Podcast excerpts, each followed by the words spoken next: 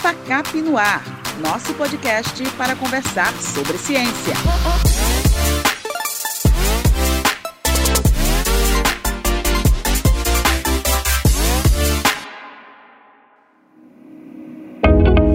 Esse é o podcast FACAP no Ar, nosso espaço para falar sobre ciência. Eu sou Maria Lima e o nosso bate-papo hoje é sobre economia. Queda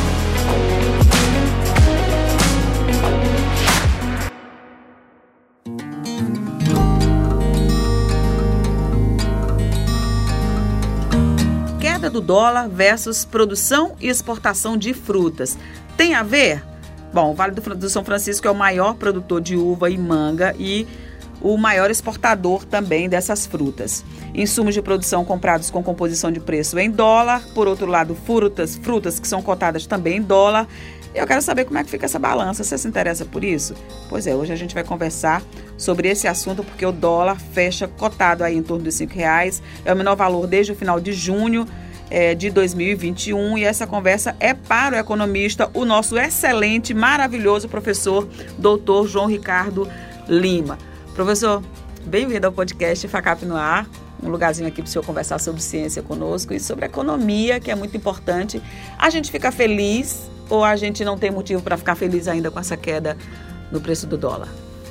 Maria, obrigada pelo convite, muito sucesso aí pelo, nesse novo é, projeto da, da FACAP.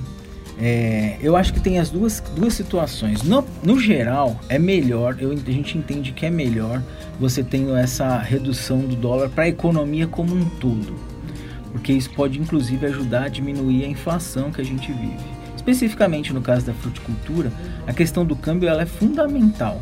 Um, um valor mais alto do dólar é fundamental para a gente ter um, uma maior rentabilidade da cultura. Porque efetivamente nós temos custos muito elevados, nós temos custos muito elevados de produção. Os nossos custos são os mais altos do mundo. Os nossos fretes também são muito elevados. É, consequentemente, é, para a gente conseguir ser um país que consegue ter uma fruticultura é, lucrativa, nós precisamos de ter esse dólar mais elevado. É, mas tem os dois lados da, da, moeda, né? Os custos realmente aumentam e aumentaram muito, tanto os custos de produção quanto os custos de frete. Mas o que, que acontece?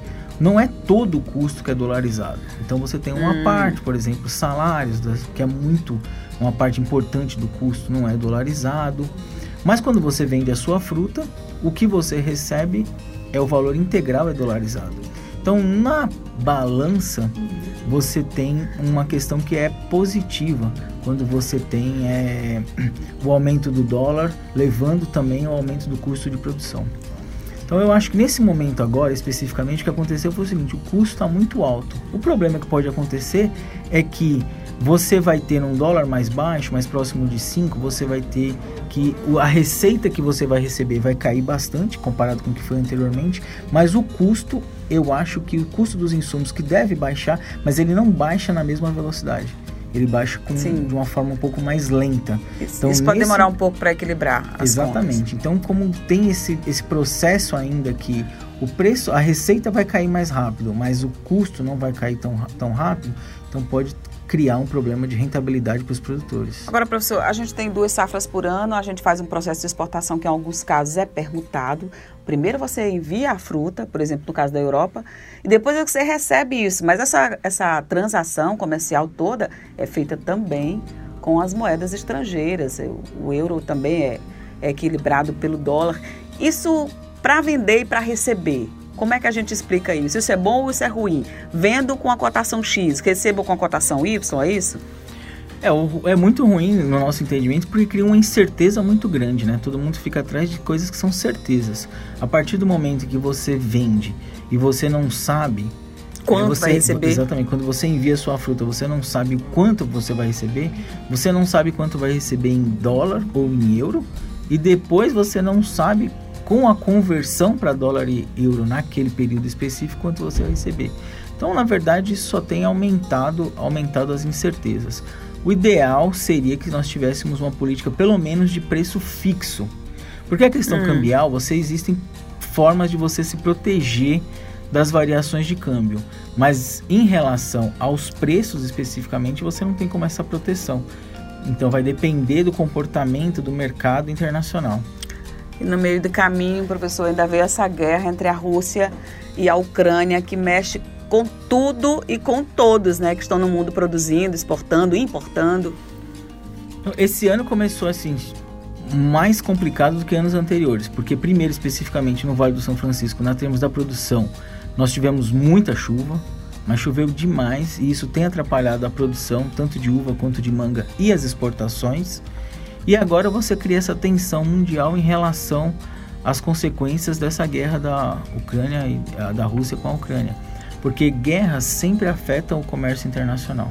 Hum, do ponto de claro. vista do ponto de vista da logística, não se sabe como isso, onde isso vai parar e consequentemente como é que ficam os fretes marítimos, etc.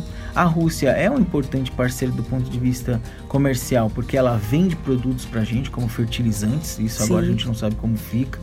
Compra nossas frutas também, a gente tem um mercado aberto para para vender frutas para a Rússia, isso agora praticamente paralisa e vai paralisando é, para outros países também.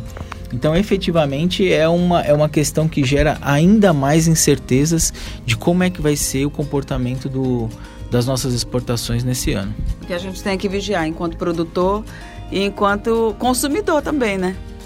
Exato, a gente vai ficar monitorando, vendo, né, e conversando com os parceiros, com os compradores é, dos outros países para saber é, como é que eles vão tem, é, se a demanda está aumentando, se a demanda está diminuindo e tentar buscar também alternativas né, de outros mercados para que a gente consiga ter um ano tão bom quanto nós tivemos em 2021, que a fruticultura bateu recorde de exportação.